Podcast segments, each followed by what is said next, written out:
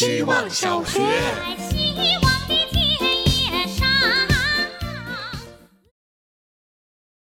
大家好，我是小狗。今天的主题是外卖。刚吃完外卖拉肚子了，所以晚交作业了。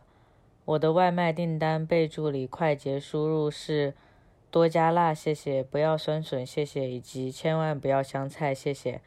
但我现在每次都会把后面的谢谢去掉，因为我担心店家会因此知道我是一个有礼貌的顾客而忽略我的需求。每次接过外卖，会习惯性的说声谢谢。但当我点了很重的东西送来的时候，我都会说辛苦了，就还是要保持对语言习惯的戒备吧。最让我戒备的是用订书机钉上的外卖袋子，我不知道这样操作的商家是不是脑袋被门夹的时候得来的灵感。最后分享一个小窍门，把点回来的外卖装在自己家的碗里吃，会更好吃。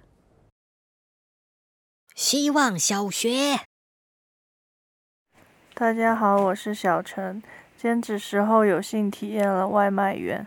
我会在每天清晨阳光刚洒在大地的时候，骑着小电驴，迎着带着雾气的风，穿过大街小巷，给大家送上热气还没散开的外卖，再收着他们的谢谢，往下一个目的地前进。听起来是不是很美好？因为这都是我编的。事实是，二十四小时轮轴转，太阳是刺眼的，风会吹裂手，晴天汗水会顺着裤腿流，雨天流的是雨水。手里的外卖是比我的安全重要的，顾客的情绪是比我的心情更需要考虑的，得收着他们的不满意，往下一个地方马不停蹄赶。一切都那么过分了，居然还有人忍心偷掉我的电瓶。而我什么都做不了，只能推着空空的车继续赶，因为下一单快超时了。希望小学，大家好，我是小浪。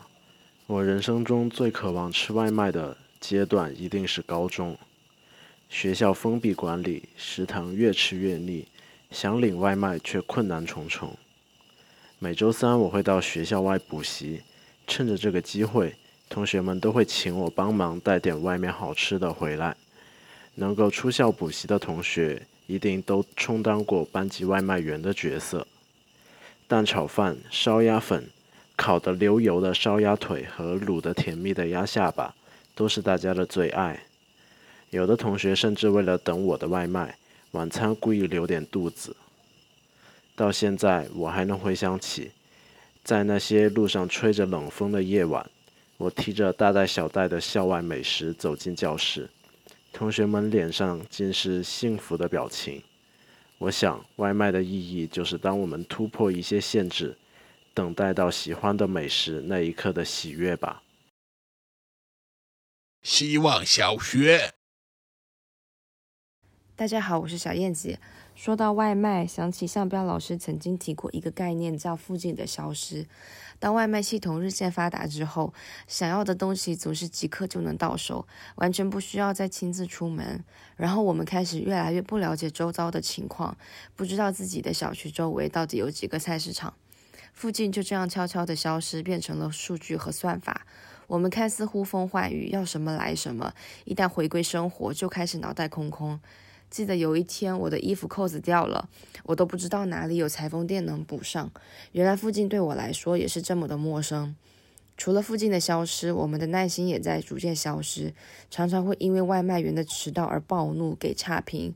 当万物皆可外卖的时候，当生活越来越便捷的时候，我们却离真实的生活，离真实的人与人之间的关系越来越远。希望小学。大家好，我是小鹅。看到饿了么推出等待五分钟按钮，我很震惊，因为在六月份，我给饿了么后台提交过几乎一致的设想。我的出发点来自 deadline 的折磨，外卖员是我见过遭遇最多 deadline 的职业。平台比我聪明，这个按钮他们肯定早就想到。他们选择在算法饱受苛责的时机推出按钮，和我作为普通用户的初衷截然相反。这不是在试图改善。只是一场公关。公关很大一部分的意义是弥补过失，拿什么弥补显得很关键。可如果你告诉我，不妨把心底五分钟的柔软抵押给算法，我是不同意的。因为我们从小就明白，道歉要真诚，不想道歉就别装，把人当人，别当软柿子捏。吃过很多外卖，但今天不吃这套。三个月前，我想按下的按钮终于出现了，可惜是如此难按下。